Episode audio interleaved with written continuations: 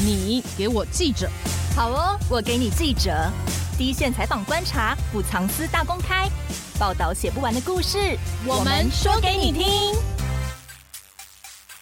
大家好，我是欧编。大家好，我是边边。边边知道什么是重化区吗？呃，我目前的感觉应该是重化区都是重新的去规划那个市容，而且都很整齐干净，然后可能有一栋一栋已经规划好的大楼。重化区听起来好像很有都市计划的概念，后可以带动地方发展。嗯、那台湾目前的重化呢，有分公办的跟民间发起的自办的重化。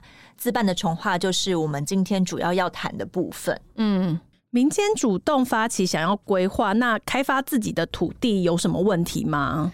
这就是吊诡的地方，因为市地重化通常都不是住在那边的地主或是居民自己要发起的，是外面想要发大财的建商主导的。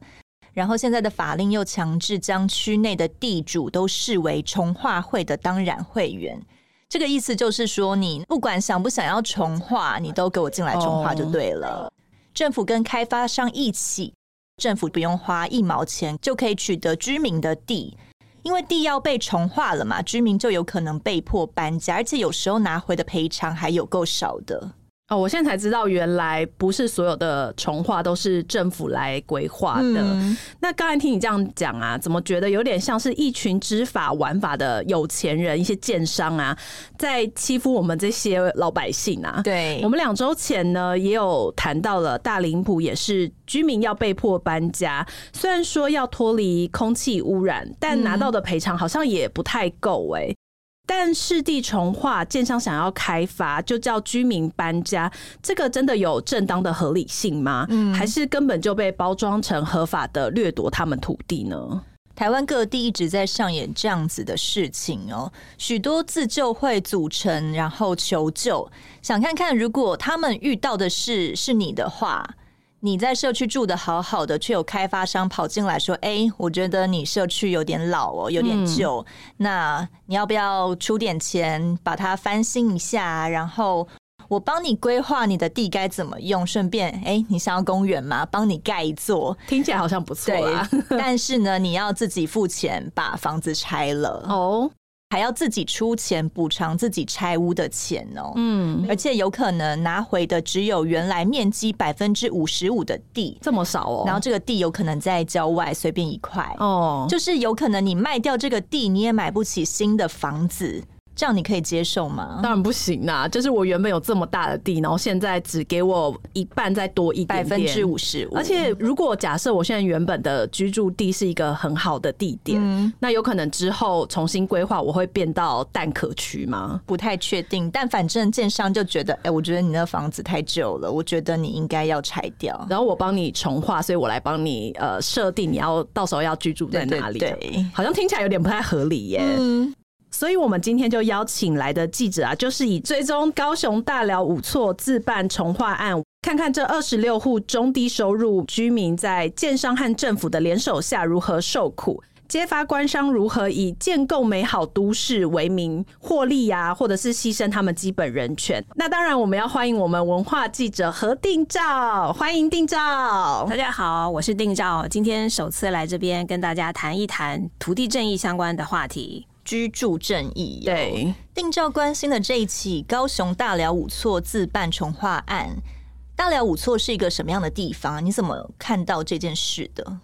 我其实大概两年多前呢、啊，开始有在关心就是土地正义方面的题目。那一开始是从这个南铁地下化这边开始的。那从南铁地下化那个时候呢，就开始认识许多相关的学者啦，后然后这个相关的团体人士。之后呢，又跑去高雄去采访一个，它是一个公办市地重划案。我这边嗯稍微厘清一下哈，就是市地重划有两种，一种是公办的，一个是自办的。对，所以它都叫市地重划，但是一个是公办，一个是。自办，那差别就在于说，一个当然就是政府主要办理，那另外一个自办就是等于是政府委托其他的，嗯，你说民众他有申请嘛，哈，政府授权给他们去办理，这个是叫做自办。那我会注意到这件事情，就是我在采访高雄凤山，它是一个公办市地从化案，但是我这边先讲一下，就是所谓。公办市地重划案，并不表示它就是合理的，因为政府照样会把你的地给收走，然后只给你一部分的补偿，嗯、所以你的房子是照样会被拆掉的，你照样会会陷入没有地方住的情况。那我当时会去那边，当然就是因为那那边一个一户人家他们遇到了这个问题，所以我开始去嗯去做这个相关的报道。后来他的官司呢，终于他打赢了这个高雄市政府，他跟我提到说，其实高雄还有很多这一类的案子哦，特别。提到有个大寮五错，他说那边的人真的很惨很可怜，嗯、所以我才想说，哎，那我要去看看到底是怎么回事。所以有一次我去高雄拜访他的时候呢，他就带我去五错这个地方。我去五错这个地方，其实也是吓一跳，嗯，因为那边是在一个道路的旁边哈。走这个一个快速道路，这样走过去的时候，沿旁哈，它有这个一般的楼房，我们看起来都是在现代的都市。嗯、但是你从这边突然绕过去往下走的时候呢，就来到了一个比较是自然环境的地方，然后它错落着一些，大部分都是平房。嗯，很妙的是那边甚至他们说啊，有清代的房子，然后有日治时期的房子，哦、很多古迹，对，很多古迹，但是大部分都是残破的，就是它可能是剩下一个废墟。嗯、然后那边很显然，它就像一个小村落，乡间的一个小村落，没什么开发。的感觉，对，那这边当时给我很强烈的印象。嗯，接下来他们就带我去看不同的人家，我看了几户下来，就是心情是越来越沉重。嗯，我当然不是没有采访过弱势的地方，但是就那个整个那个区域，就像你们刚刚提到，他没有二十六户的中低收入户嘛，嗯哼，所以其实情况是很不是很妙的。比方说呢，像嗯，我去其中一户人家，那个是让我觉得最最沉重的。就你进去看到啊，一个阿妈非常瘦弱的露出她的大腿骨，她是有点中风瘫痪的阿妈，她坐在那边，然后。他的旁边呢，躺着一个三岁的小孙子在睡觉。嗯，哦，然后那个小孙子呢，他脚这样蜷曲着。那时候已经十二点多了，嗯，可是他们显然都还没有吃饭。中午十二点，对，已经过午后了。我们从早上开始采访，然后到他们家大概是十二点以后。然后他旁边的一个沙发呢，是躺着一个国中生。嗯，那看起来是国中生的年纪嘛。嗯，我问说，哎，为什么这个国中生他还在这边？他说呢，因为他要顾这个中风的阿嬷，就这个时间没有去上学。他今天。请假，他们说平常是一个大孙在顾啊，嗯，但是那个大孙不知道有什么事情，所以今天不在。然后这个是二孙，那这个二孙呢，他就是等于跟学校请假说要顾中风的阿嬷，但是我不知道发生了什么事情，以至于那个过了中午的时候，这两个小朋友都还在睡觉的状态，而只有那个中风的阿妈他在跟我讲话。那这个中风的阿妈呢，你知道他讲话是多么的辛苦。他还可以有语言能力，就是一点点那个嘴巴这样微微的、慢慢的这个蠕动着，然后讲出话来。他们这个贫穷的状态，他们现在所住的房子就是他们身边唯一的财产。嗯哼。但是这个房子没有了之后，他们将会失去所有，他们会真的没有地方住。那我当然也问说，哎，你的儿子呢？你的儿女、儿媳怎样？去哪里了？好像说是说他这个儿媳啊，也是有一个生病的状态。那儿子是带着儿媳去外面买便当。总之就是儿子呢，也是因为要照顾这个生病的阿嬷，所以他也没有办法工作，还要照顾太太。嗯，也就是说，你们可以像这一整家，他是根本没有什么收入的。他们就是一个中低收入户。为什么不是低收入户？是因为他们还有这个房子。可是他们真的这个几乎是没有收入的一个状态，他们根本都要靠外援。然后在这个阿嬷前面这个桌上呢，我也看到一些散乱的食物，有些食物你可以明显的看到它不知道已经放了多久。然后整个家呢，就说真的，就是堆堆堆，就是。堆了很多杂七杂八的东西，嗯，这样的情况还不只是他们家，我在不同的家都看到这个情况。通常里面都有一个瘫痪的老人家，哦，然后你会看到说，哦，他们其他的人有些都是比较没有工作能力的，比方说他生病啊，或他太老了，或他他是做零工的，他找不到工作等等，都是这样的一个情况。就在这样的一个区域里面。他们的家很可能就要被失去了，被世地重化。对，就是因为这个所谓世地重化，世地重化呢是理理论上。有有一群人说，你要不要改建？你要你要不要改建房子？嗯，可是这怎么可能？以他们的经济情况，他怎么可能改建房子？他没有钱在改建。对啊，大家也知道，早期他们拿一些话术啦，就会跟你说啊，你房子这样啊，我帮你弄个好房子啊。问题是你他给你一个房子之后，他要你拿三千万出来，你拿得出来吗？他们平常连生活生活费每一天你要怎么过下去都不知道了，请问他要怎么拿出钱来？所以那就是一个骗术。所以居民没有不同意嘛？反正我没有钱，我就不要重划就好了。为什么这块地还是会被相中说要被重划？这就是前面刚刚你们也有提到，就是他们是被强迫加入重划的。因为根据我们台湾哈赤地重划办法，制办的重划呢。在二零一七年、二零一六年以前的旧法啊，他是说你只要这整个区域里面啊，假设他要变成一个从化区的这个地主啊，只要有七名地主，他提出他想要从化，就可以把这块地给从化，他不用问其他任何人。就就好像比方说，假设你这个这一块地有五十个人，但是你不用问其他四十三个人哦，你只要找到了七个人，他说：“哎，我要来从化。嗯。”他们就可以来。哎，好好，我们来从化，我们把这边地方变公园，那边变停车场，那边变大厦，这边变电影院，那边变旅馆，少数。决定多数，对对，他们可以决定一切的事情，七户真的蛮少的耶。对啊，这就是我们旧法一直是这样子。那五错这个事情，他一开始谈的时候，就是在他们的从化会不会成立，就是在二零一六年以前修法发生的事情。嗯，那五错二十六个住户里面会有七户出来说他要吗？他们那边其实哦，根据那边里长的讲法哈，呃，前里长，因为这个前里长啊，他之前是有。协助他们去捍卫他们、维护他们的土地。这个里长是说，他是二零一五年担任里长的时候，那个时候的地主应该只有一百多人，就是总共加起来一百多人，总共哦。我刚刚讲的是二十六户嘛，一户会有好多人，所以我刚刚这边强调说是地主应该只有一百多人。在后来说要变成从化会的时候，已经变成是两百一十一人，就是等于是。增生的地主为什么？对，这边就是很奇怪的事情，就是嗯，我们有问这个立委邱显志啊，因为他常年关心湿地从化，他关心过很多的案子，很多案子都有这种所谓假人头的事情。就是我成立从化会之后，因为根据后来的办法啊，你要通过从化案啊，你必须要有从化会里面哦二分之一的会员同意。嗯、那他要如何冲破这个会员二分之一的门槛呢？因为前面只要七人就可以成立从化筹备会，嗯、但是你要通过从化案，你必须要有二分之一的从化会的会员。因此呢，之前就有许多案子都是他们从灌人头，已经有三十六案，好、嗯、是相关的，就是包括可能诈欺啊、虚冠假人头这样。对对对，台湾已经有在这个案子之前就已经有三十六案是关于从化会这个相关的案子有问题的这些，所以五错这个案子也很可能是如此。所以是找呃外面的不知道谁去买五错的地嘛，然后增加他地主的人数。这个情况是这样的，就是我访问当地的这个居民哦，他们说大概是在二零一一年哦，还是二零一一年的时候开始有人来买地，嗯，就是外面的财团来买地。那为什么会有这些地呢？因为当地有些人他们很贫穷嘛，嗯，但是他想要搏一搏，然后他就想要去做个生意啊，或是什么的。哦，但是后来又失败，结果房子就被法拍。然后法拍之后，那这些财团就来啦，他们就来买这些地，那因此这些地就变成他们的。嗯哼，这些人啊，他们会一直陆续的前来，然后他们在买了这些地以后呢，你再把那个地啊分散给不同的小地主，以至于你会看到有好多的小地主，他们在开从化会的时候，我也有看过那个开会的名单，而且我还仔细的比对了笔迹。真的是同一个人，他可以签到十几个，一个人代表十几个人签名。对对对，但是麻烦在于相关的法令并没有禁止这样的事情。哦，后来他他是讲说不能够超过十分之一总会员的十分之一，就是你可以代签，可是你不能代签超过十分之一。比方说你有两百个人，那你就不能超过二十二十个。对，那所以你可以签到十九个啊，你可以到十八个啊，所以他们就是用这样的方式在做。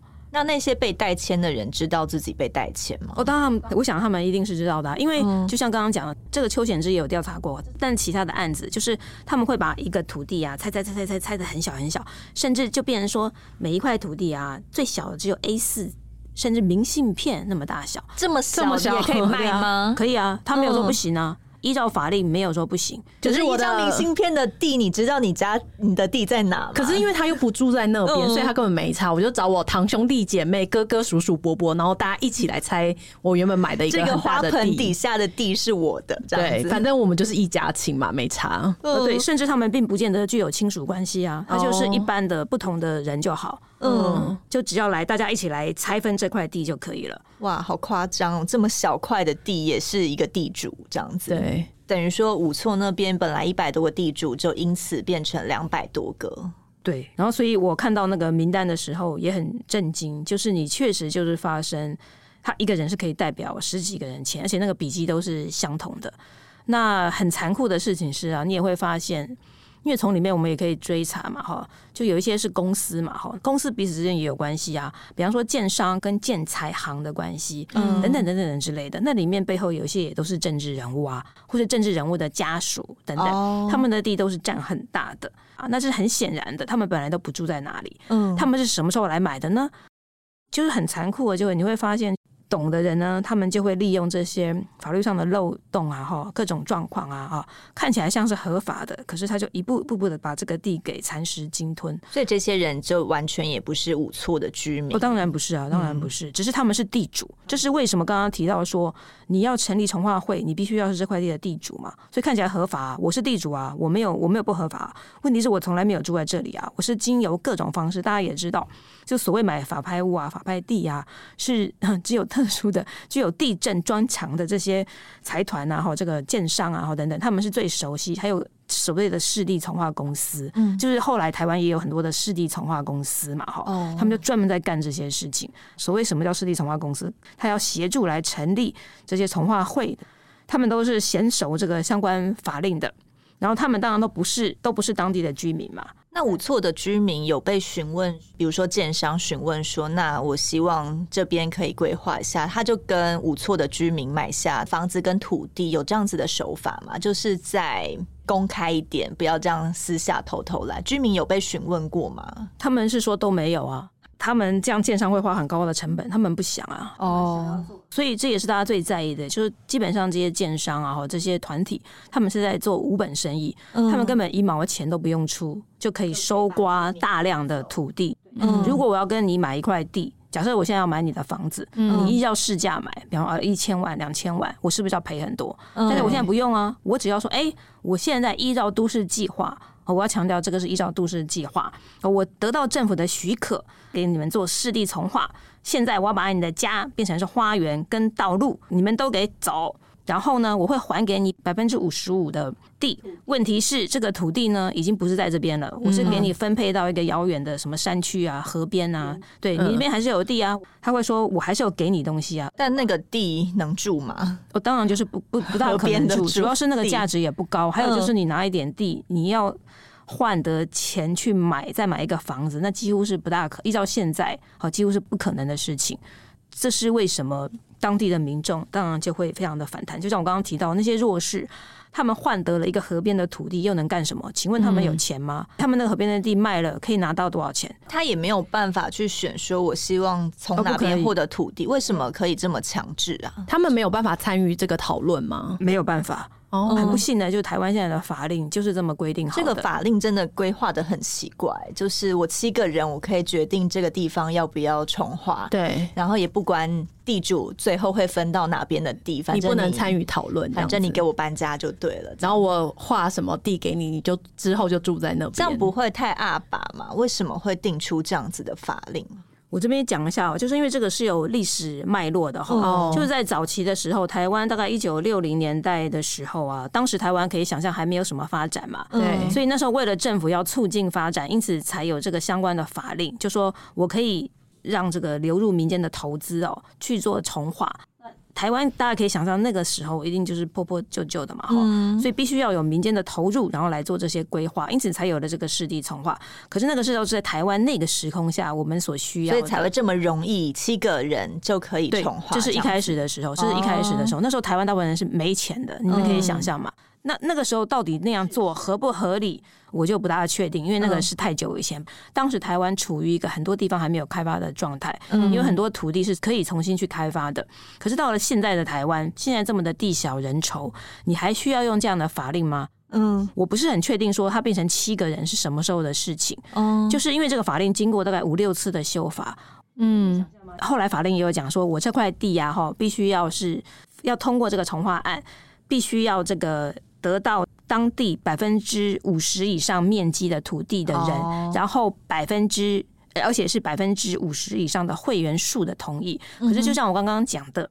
以五错来看呢，哈，你会看到这个名单上面是有许多是这个公司的哈，有些是公司的，他们一站都是哇一两千平方公尺，嗯，所以他要取得土地的多数是非常容易的事情，何况假设是用法拍的方式，那可以用更低价的方式去取得，嗯，所以对于他们来说，不管是土地的面积或是会员的人数，都并不是个难事。这是为什么他们可以很快通过从化案？那我这边也说明一下哈。当然，他们要做这件事情，首先要必须依照都市计划。那都市计划是怎么来的呢？就是由各县市地方政府啊，他们会有个都市计划委员会，这个是依照法令都是这样子哦。那像五错这块地啊，就是在他早在一九七七九年的时候呢，就已经做了都市的规划，在那个时候其实就已经讲说这边要盖花园跟道路。嗯，对。但是呢，台湾呐、啊，我们有很多像这一类的都市计划是规划在很早很早很早。对啊，一九七九年，现在二零二三年还可以用吗？这也是这个问题之所在。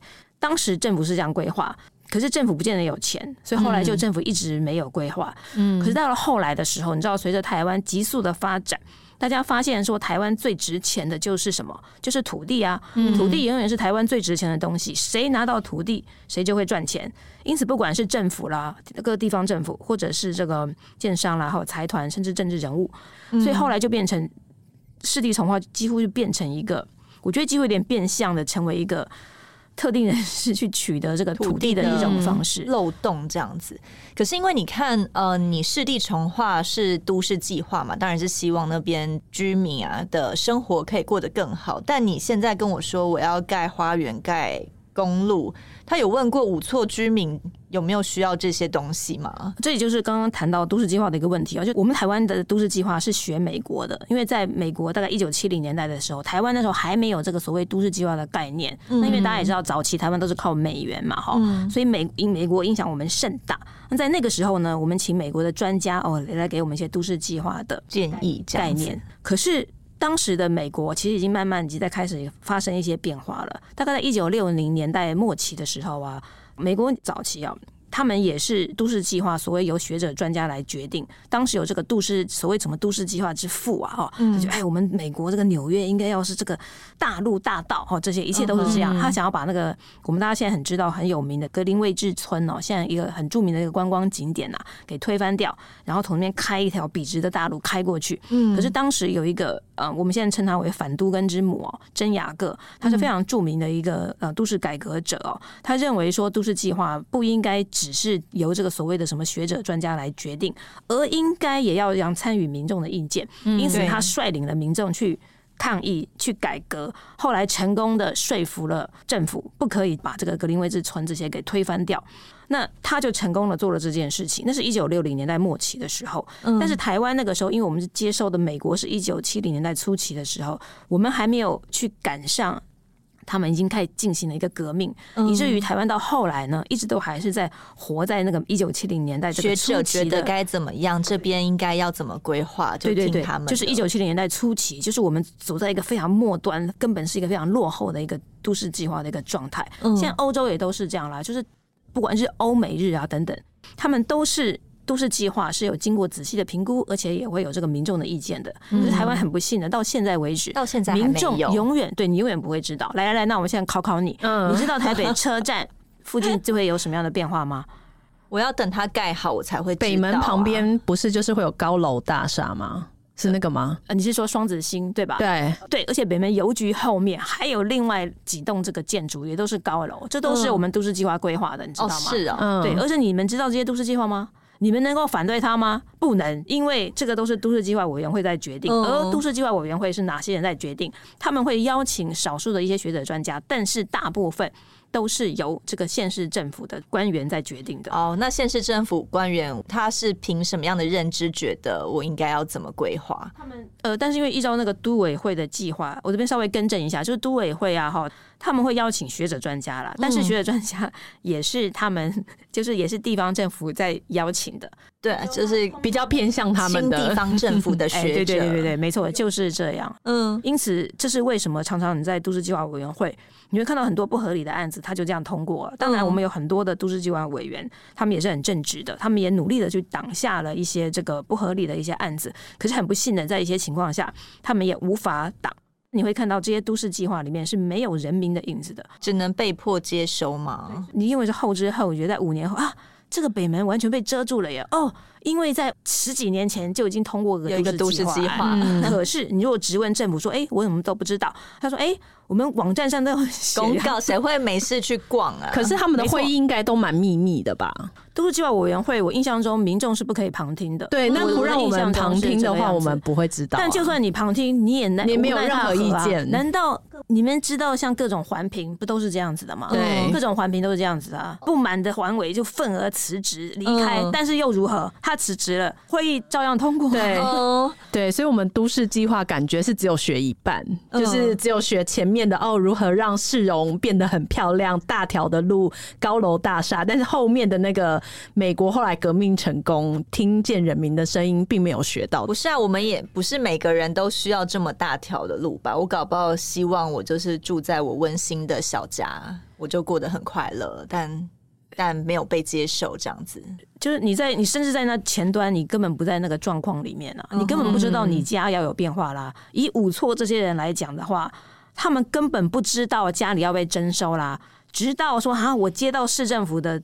通知单说：“哎、欸，我们这边要市地重划了。”他说：“哈，我家竟然被市地重划了。”他很震惊啊！我怎么不知道？对，因为他觉得说他他们之前还是有开过会了哈、嗯，所以他们觉得我们都已经表达反对啦，怎么可能会通过？嗯他说：“每一个他认识的居民，每个都反对啊，怎么可能会通过？但很不幸的，他们就是用了各种手法让你通过了呀。因为那些都不是你认识的居民，他们都是 不是居住在那边的，他们都不住在那边，只是他掌握了重化会的多数，而市政府也站在他们这边。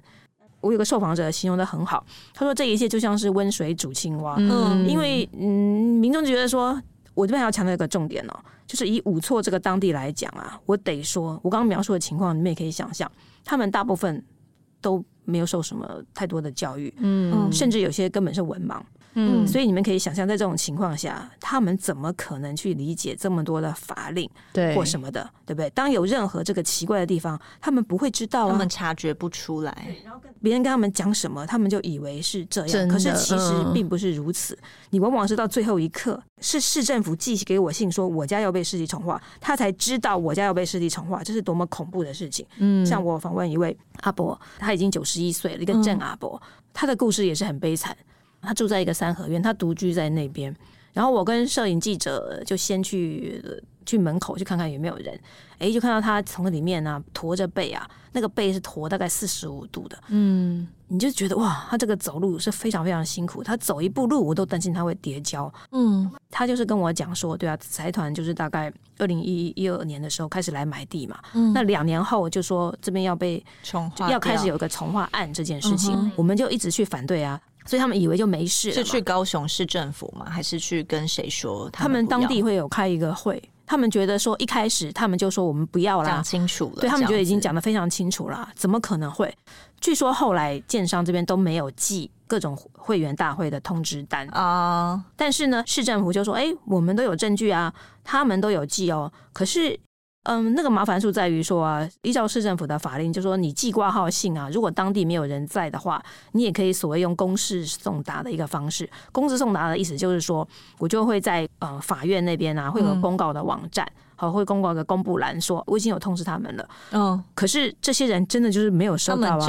不识字，可能是也他们也不会上网去看，他怎么知道法院有公告这种东西？根本不会知道啊。对，总之他们就是在一个完全不知道的一个状况下，到了最后一刻，一直到是高雄市政府寄来说你家要被市地重划了，他们因为看哎、欸、看不大懂，怎么发生什么事情了，嗯、他们才跑去找比较懂得字的人去看，然后才发现说啊，我家要被市地重划了。中间很多流程他们都没有参与到，对，很多流程他们都没有参与，而且政府会说，哎，这个是合法的，嗯，这个是很可怕的。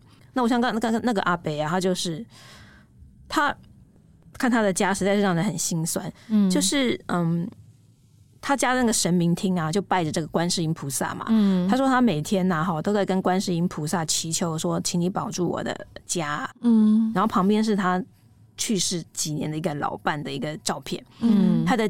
他的这个生活呢，就是由这个观世音菩萨和他过世的老伴在陪伴着。嗯，然后他所希望的就是保住祖厝，因为他这个祖厝呢，从他们在台湾呢已经有几百年了。嗯，然后传到他这边的时候，他说那个三合院啊，那个屋顶啊也是他修的。好，然后哪哪个这个窗子啊也是他弄的。除了这个家呢，还有他家门口有个菜园，他每天在那边种田。嗯，你们可以想象，就是他每天都驮着他那四十五度弯的背，然后一步一步非常慢的，然后非常坎坷的，非常蹒跚的，让人每一步都让人担心他会跌倒的，嗯、去浇他那些水，好去种菜，去摘菜，然后每天摘那些菜来吃。他就靠这个，还有老人年金，就靠这些过活而已。结果现在政府竟然许可财团要来把他的房子给拿走，那是多么的痛心的事情。嗯，然后很不幸的是，我去采访了之后啊，过了一阵子是清明节嘛，清明节不是有连假吗？对，我就看到我也有他们的脸书嘛，就他们就来直播，就啊那边发生火灾了，嗯，就想说啊发生什么事情。原来是说啊，那一天啊，他说从早上的时候啊，他们因为那个地方刚刚也描述那边的状况是相当这个自然环境的嘛，嗯，后面是后山，那边有很多的墓地，然后他说早上的时候那边的墓地就莫名的起火，嗯，说他们居住了这边几十年啊，从来没有发生过这样的事情。好，那其实我当然当然会假想说，呃，那是是不是人家扫墓？可是就像刚刚讲的，就。从来没有发生过这样的事情啊！嗯、而且他说他们后面是基督教徒的墓啊，哦、基督教徒是不会烧纸钱的，怎么会发生这个事情？而且他们说是多点啊，不同的地方啊，同时起火，这个你知道不知道是谁干的？嗯、有可能是纵火的感觉、嗯。我们当然是会朝这个方向想了，嗯、但是警方那边就说啊，是这个有人在，可能是扫墓 这样子，而且很不幸，那边不会有监视镜头，太偏僻了。对，也许。然后总之呢，早上他们才去灭过一次火。结果后来到了晚上啊，又在又起了一次火。晚上根本不会有人去扫墓啊，就是很就是很诡异啊，这就很诡异啊。所以那些老人家啊，都吓得睡不着。那个郑阿伯是吓得啊，他一直跟我讲说，我在访问他的时候那是大白天嘛，他就跟我讲说啊，他他收到那个政府寄信给他说，你的他这个要被市地从化啊，都睡不着觉啊。他说这个财团啊，太压霸。就非常压巴，就完全不问我们，然后就说我要把这个地给拿走，把这个房子给拆掉。嗯、他觉得很不公平。就看他那个脸上啊，那个深深的皱纹。你知道他是做农的嘛？嗯，他的脚啊，然后都是赤脚，他都赤着脚走过那个地啊，去这个帮他的菜园浇水。他是一个那么样一个直朴的一个老人。然后对他的一对到现在都还是他的那个话语，他的脸庞，嗯，就回响在我的脑海。可是很不幸的那次，因为那个火灾的事情啊，嗯，他因为晚上他也是都吓得睡不着，嗯，你知道一个老人家独居在那边，你不知道后面会发生什么样的事情，那真那真的很可怕。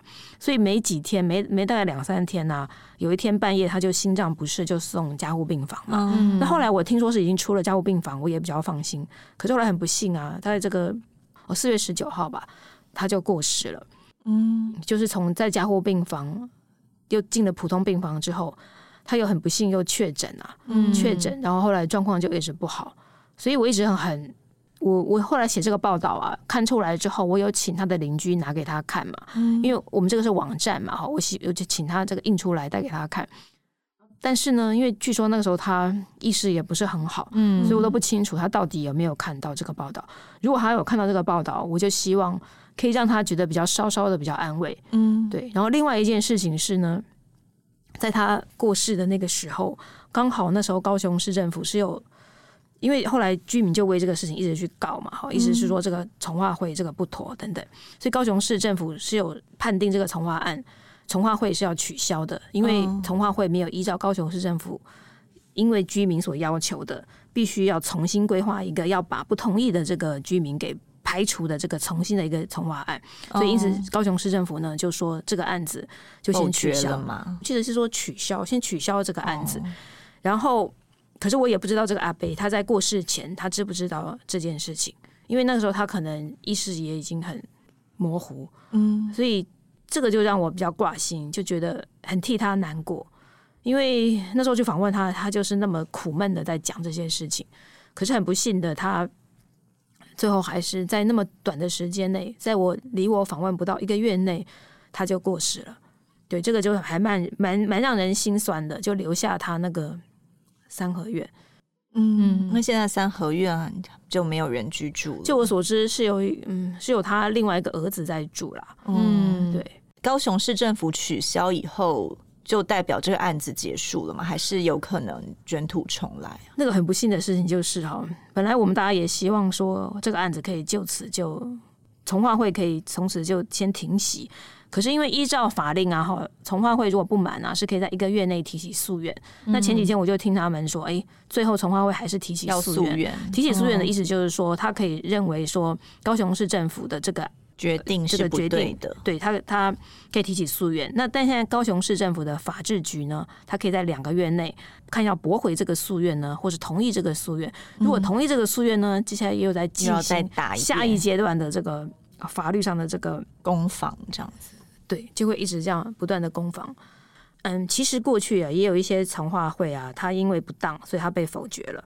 可是很不幸的，这些从化会往往又在卷土重来。嗯，那像嗯，在现在云科大有个案子，它也是一个自办湿地从化案。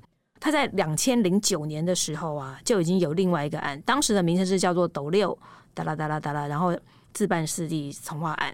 当时的云林县长啊，好，他接受民警民众的陈情，就下令停止开发，从化会解散。可是没想到今年呢，这个从化会人马又卷土重来，嗯，而且一看他就是从化案的名字是换了一个嘛，哈，然后那个人员呢、啊，都差不多是那一批，跟以前一样，跟差不多是那一批，或是他那一批这个相关的亲友。然后结果现在的云林县政府呢，他照样何可筹备会，嗯啊，所以我觉得真的是很可怕，就是你。就算以五错这个案子啊，就算现在高雄市政府他们后来真的这个案子被否决，可是你永远不知道这个案子会不会再卷土重来。那这边就要谈谈到都市计划就是这样写明的。嗯，都市计划就是说我这边就是要这个规划，如果我政府没钱规划，那如果有别的单位好，他要出钱啊，就像那个童话会说，哎、欸，那我既然政府没钱来规划，那我们来自办湿地重划吧，那他们就可以来自办湿地重划。所以像云科大也是类似的这个情况。政府都不会觉得我当初的都市计划放到现在过了几十年，其实没有必要，他会想要取消吗？哎，我觉得这个就是最让人也最让人感慨的一点，因为政府政府等人都发现说这个都市计划很好用啊，嗯，因为你只要有了都市计划，他们就可以规定说，哎，那我要用哪一些的开发手段？比方说，我要用区段征收呢，还是要用市地征收？如果是非整体开发区，就可以由各种可能性的开发来决定。那像五错这个案子，刚刚有提到，它是很早期的都市计划案嘛，嗯，但当时啊，他没有说他要用哪一种开发手段哦，他只有讲说用架构，架构就是用价钱去买哦。对，那依照像比如欧洲这些地方啊，你如果要跟民众取得土地，你是要协议架构的哟，嗯，你是要用市价去跟他买的哦，嗯，也就是说我们要贪你的财啊。民众愿意了，我才会卖给你。对，这样的争议才会弄到最小。这是欧洲现在进行的一个方式。可是，在台湾的情况就变成说，刚刚不讲架构吗？嗯。因为他没有讲没有哪一种开发手段，后来的高雄市政府呢，就决定用市地重划的方式。嗯，那市地重划不管是公办或是自办，其实对于政府都是有利的，因为他们都可以用很低的价格哦。如果是公办的话呢，他又可以用很低的价格从民民众那边拿到他们的土地，算是土地征收这样子。呃，它不是土地，呃，哦、市地重划不能算是土地征收，它是一种类像是土地征收，因为市地重划你本来是最原始的构想，应该是要把一些机灵啊。破碎的地区啊，但是原先是好的构想嘛，就像你们刚刚提到，看到有些地方哦，它现在这么的整齐，对，方正，然后高楼大厦哦，美美的很整齐。在最理想的情况下，你没有影响到民众的情况下，当然这是最好的一个情况。可是很不幸的是，现在是尤其一些偏远的地区，政府觉得，哎，我这边可以再继续开发啦。我这边如果我用个公办市地重化，我就可以用很低的价格从民众那边拿块这块地。我刚稍早提到像凤山。旁边那个，我去凤山跑这个公办湿地从化案就是这样，它是现在的凤山火车站那一块全部都是公办湿地从化。你们可以想象，在那之前，好，现在大家觉得，哎，那边现在多了一个车站，看起来也光鲜亮丽。可是那里面本来是人家的房子，哎，那边前面本来都是住着人的，那些人现在到哪里去了？那些人到哪里去了？嗯，我要讲的是，就是我在凤山车站那附近啊，也有看到一个。他现在等于是变成街友这个样子啦。他就是以前是那边住在这个公办市地从化地上的人，哦，然后因为公办市地从化，你房子要拆掉嘛，他那边盖马路嘛，房子都拆掉，他们就没地方住了嘛。对，所以他本来是跟几个兄弟住在那边，没有了房子之后呢，他自己没有地方可去，所以他只好开始住在一些，比方说甚至是个下水道的地方。那他嗯、呃，照理说可能会获得百分之五十五的那个土地。工地事办从化他分到的，我印象中并不是那个数字，没有那么多，没有那么多，没有那么多。然后还有个重点在于说啊，他那一块地啊，通常是有好几个人一起分的，嗯，而且他们给的价格的就更少了，对他们给的价格是蛮低的。比方说，你一个人，假设你一个人只拿到几十万，然后你可能租房子几年一两年你就没有了，你的生活费然后就没了，然后你就被迫。没有管啊，我市定重化以后这些皆有。No，因为钱已经给你了，代表是你已经拿到那个钱，那后续是政府应该就不用管。依照现在的法令就是这个样子，嗯，所有跟台湾相关土地的法令都是如此，所以这也是你会看到台湾政府开开心心的剪彩啊，我们这边开发了，但他其实并没有管说本来住在这边的人都去了哪。他当然，他当然跟你宣称说，他当然跟你宣称说，已经给你钱了呀。他说我一切依法啊，他不管。但是问题是，这个法不见得合理啊，这个法是不合理的啦。这个是落伍的法，这个是威权时代的法令，这个法令一直都没有修改啊。全球没有哪几个国家像我们台湾一样，还有这些这么这么非常不人道的都没有立委看到想说要来修一下，这也是最可怕的地方。各位，这也是啊，我之前也有写过。你知道像区段征收啊，大概二零一二年呐、啊，嗯、当时还是国民党执政的时候嘛，哈，那时候包括陈其迈等等立委啊，民进党一些立委就说啊，我们要来废掉区段征收，恶法这样子。对，等到他们变成了执政者的时候，马上啪。都不讲了，没错，因为各位你们要知道，像区段征收啊，我们区段征收又是另外一件事情，那个是像台南铁路地下化嘛，嗯，那大家也知道说台南铁路地下化，他政当时的台南市政府也讲的很漂亮啊，他说我们帮你们，我们都已经盖好安置宅了呀，问题是盖安置宅是需要钱的啊，对，他不是送你的，你要出钱的，你要拿钱去，可是你拆了我的房，还要我自己去买你的安置宅，没错，就是这个概念。所以你没钱的人，你只好想办法去借；你连借都没办法的人，你就自己想办法，你就自求多福吧。所以他并没有保障你居住的。哦，当然没有，当然没有，并没有啊。嗯、所以如果是真的非常穷的人，他们是很惨的。那但是南铁地下化那个案子啊，我印象中那边的人，呃，中低收入户可能是少数，但是在五错这边呢、喔，这边就是多数了。嗯，但是然后很可怕的是。一开始的时候啊，那当然大家也讲说，哎、欸，那你政府要不要安置？可是这边有个差别是哦，区段征收哦，还是政府在办的，但是自办市地从化，嗯，它是叫做民众在办的，嗯，因此依据法令没有必要帮你盖安置宅啊，对，我帮你弄自办市地从化，对，嗯、这就是可怕的地方，嗯，他就说。是你们自己想要盖的啊？问题是不是五错居民想要盖的啊？是外面的是外面的人，而这一切的源头来自于哪里？就是来自于我刚刚讲的这个从化的法令嘛。嗯，那当然，这个法令当然有个更上缘，就是刚刚所谓的都市计划，就是我们民众呢始终都没有办法加入到这里面。五错的民众他没有权利去决定说我们需要一个什么样的地方是。那个时候的政府就帮他们决定好，说你们这边会有道路跟公园，那这也就罢了。因为那时候的政府可能想说啊，我们台湾将来应该要有更美好的未来。可是很不幸的是，台湾的都市计划到了后来是越来越变形。后来的你会看到每一个土地开发手段，政府以及这个相关的建商财团，甚至政治人物都可以拿到大量的利益。以以这个五错这件事情来讲的话，你们要知道。他现在是自办市地重化嘛？依照法令的规定啊，哈，最后高雄市政府他可以拿到免费的，拿到两公顷的地哦，哦，很多哎，很多啊，对啊，而这个地本来都是民众的地哦，他不用钱，他不用出任何钱，对啊，那你说开不开心？当然要啊，真的。是啊，所以政府就嗯安安静静的让他通过了，是不是？呃，对的，而且很不幸的是，这里面通常还是有政治人物在后面了，哈。高雄这边，我们当然也有看到政治人物的影子了哈，嗯、就是你会发现说，哎、欸，有这个 这个从化区，好像有议员的家族在那边有很多的地哦，对。然后呢，你也会看到很多地方也是这样子，嗯，像台中也有很多从化区嘛，哈，台中也有很多各种案子。其实你知道，就是这个都有上新闻的，所以是可以谈的。就是之前的地震局的前官员，嗯、他后来就根本就是专门在搞这些东西啊，他后来被判刑哦，嗯，可是判完刑之后。等到这个刑期过后呢，照样回来啊，这些地都照样继续做这些事情。应该说，他就会扮演类似一个前你可以说是门神吗？不不不，他是规划者哦，他规划这一切哦，因为他熟知这些法令，他知道怎么样做可以取得最大的利益啊。嗯，所以这些这些都是他在做的。那同样的，高雄这个案子，以及很多像新竹那边有这样的案子，就是也是新竹县议员呐，嗯，真的是县议员哦，也是前前两年的案子吧，他就涉入了一个从化案，他自己开一个从化公司，诸如此类的。你们可以想象为什么会有这么多的从化案，以及为什么这些案子会通过？因为呢，依照这个。学者的说法呀，议员都在那边了，政治力都在那边了，他敢不给你通过吗？嗯，他就给你通过啊。那有些人甚至会。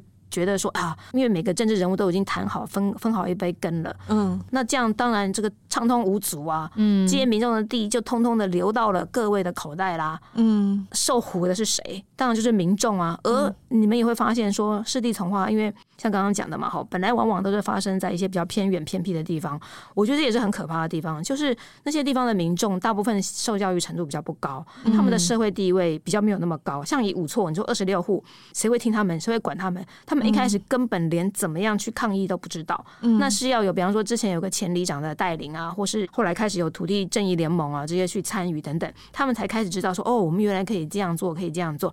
但就算这样做呢，你还不见得受到政府的重视，哎，嗯，你会看到说，都是这一些最弱势的民众在受苦。我们平常。不会遇到这些事的人，就觉得那些东西离我们很遥远。对对，其实你如果仔细，你如果仔细去看呢、啊，这台湾这个案子好多、哦，嗯，真的非常非常的多啊。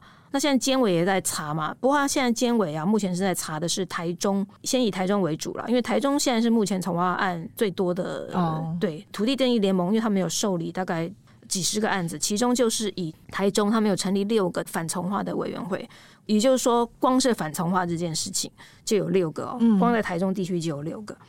因此，嗯，监委在查这个案子啊，希望去做一些改变。嗯，但是呢，我也觉得有点有点担忧的地方是啊，因为其实早在二零二零年啊，哈，就已经有别的监委啊，我印象中也是针对台中哦，希望说台中市政府做一些改善。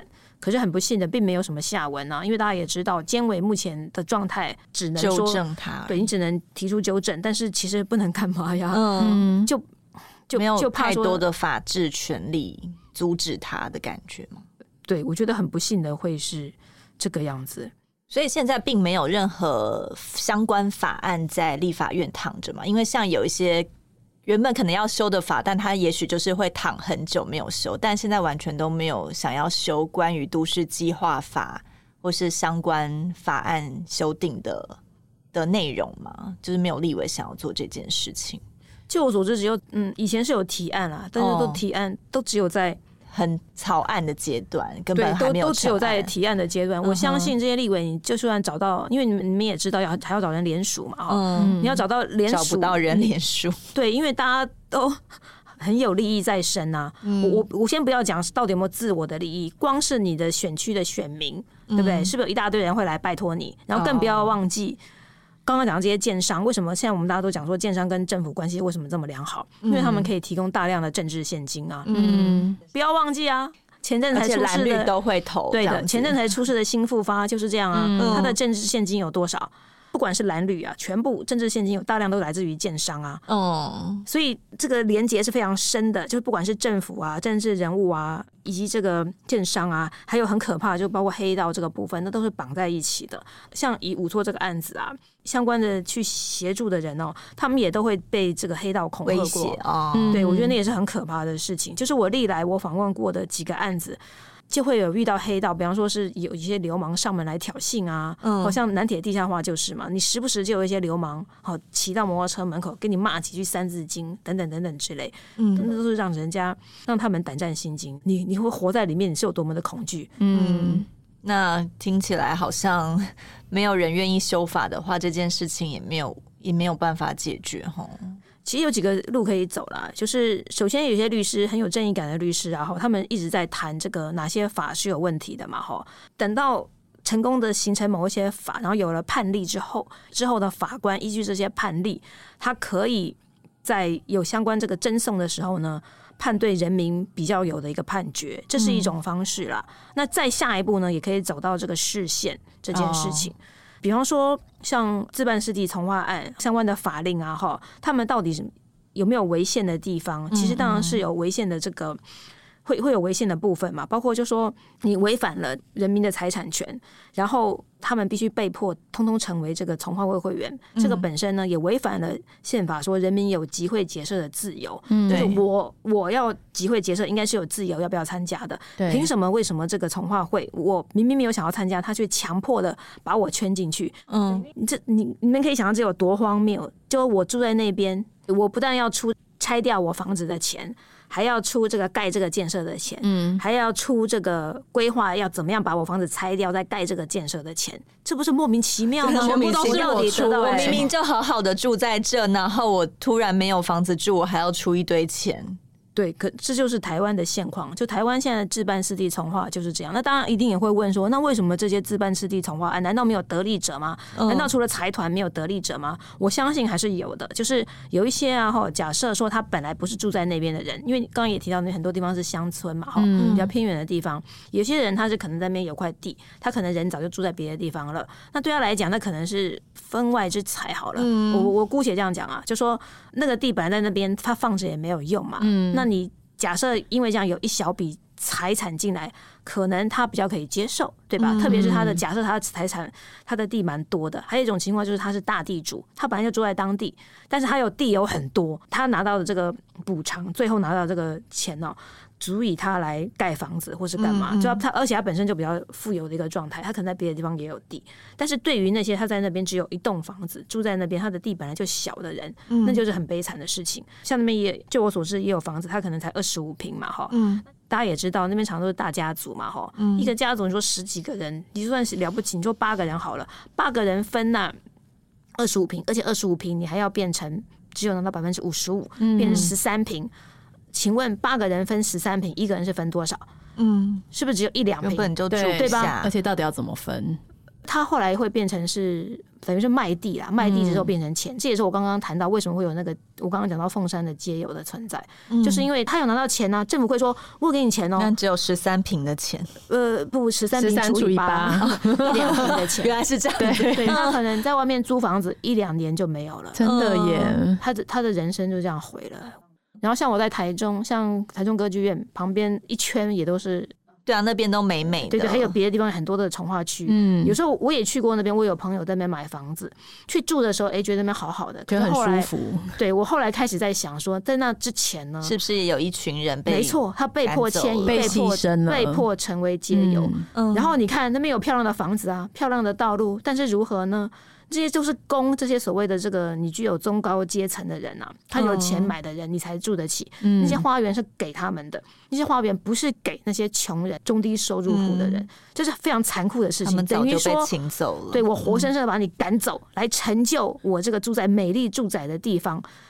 在这种时候，当我再去我朋友那个住宅的时候，就忍不住开始会想起这些事情。我不知道那那边埋葬了多少。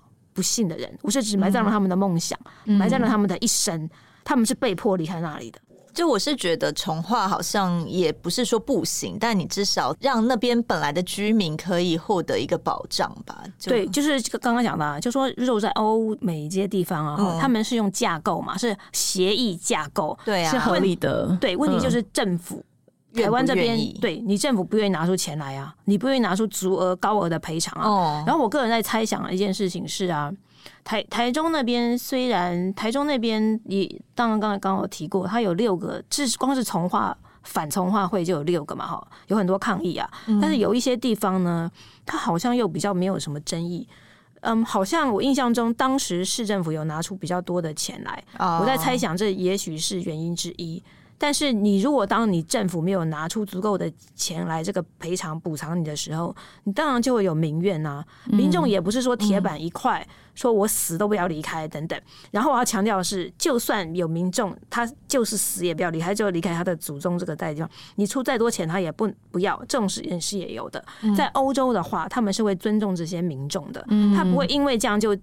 动用一切的资源，包括媒体，去强迫说，说什么钉子户不、啊、对，把你说的很难听，然后一天到晚派各种黑道去威胁你。嗯，他们尊重你啊，让你在那边呢、啊，你不走就不走没关系，就在你在那边啊。然后我也听过有案子，像德国那边是有案子说，就是因为有一户不同意，所以那整个案子撤销，这才是一个很尊重的一个做法。就我觉得每一个人的权益都是平等的啦，不管是你的呃尊贵啊、阶级啊什么的。嗯、对，但是很讽刺的就是政府会有跟我们不一样的角度啊。比方说像这个案子，我当时我问高雄市政府，他有两个话让我印象很深刻。第一个就是说，当我问他说啊，你们拿到免费拿到这两公顷的地呀，哈。这样子，可是很多的民众的地，他们就会被夺走了。他的讲法是说，也不是只有他们这样啊。他说全 全台啊，法规就是如此啦，对啊，我也没办法。别人也有拿，为什么我们不能拿？对对对，他们他们一切依法，一切合法啊。各个县市政府都是这样拿到地的呀。然后另外一句话是，他就讲说。他们这个不是用侵占，或者说也不是掠夺民地呀、啊。他们这个依照的原则叫做使用者付费，不是？他们都已经不在了，还什么使用者付费啊？那些居民不是都要被请走了吗？是，所以这也是这个吊诡处，就是自办市地从化的原先的精神，它确实是叫做，或是平均地权条例原先的精神是要叫做使用者付费的。就是为什么有自办市地从化？岂不就是我跟你，我们一群，我们想要，我们想要。把这块地啊变成一个花园，我们同意了，我们很 happy，想要成个花园吗？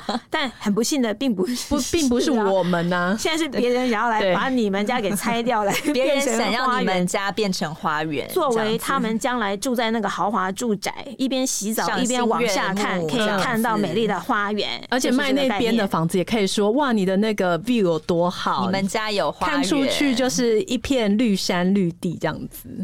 对，我觉得这样好。所以就可以理解为什么政府有一点睁一只眼闭一只眼的成就这件事嘛，因为他可以免费的得到这两公顷的地，那我何乐不为？就我觉得，因为现在常常很多那个政治人物的套数就是一切合法，好像你们就都不要吵一样，但我觉得。该去思考的是这个法到底有没有道理哈？因为我们常常也不知道为什么就定出一些莫名其妙的法令出来。嗯，我觉得很多法令是因为以前时代的需要啦，可是这些法律到底有没有跟着时代的演进而去做修改，这是一个很大的问题。对，我觉得这个是应该要检讨的地方，就希望立法委员多注意一点。嗯，希望听到我们这个节目可以立刻来把这个排成一下。嗯。那今天谢谢定照，谢谢两位这么关心这件事情。异地而想的是，如果今天是我们的居住权受到迫害的话，那我们该怎么办？这个很多时候都是没有办法去体会的。对，这也是我当初去访问的时候，那时候居民的心声嘛。他们就说房子拆了之后，他们要怎么办？去死在路边？他们要睡在路边？去睡市政府？因为他们会真的没有地方去。对，这是很真实的。是的，他们会真的变成街友，就像我看到的那个那位凤山的街友一样。必须把这些人安顿好，再来谈重化。没错，对，我觉得这个是我自己的。蛮坚持的立场，我自己觉得啦。好，谢谢定照，今天谢谢定照，感谢，拜拜。拜拜。更多精彩的报道，请搜寻 VIP 大 U 点 com 联合报数位版，邀请您订阅支持。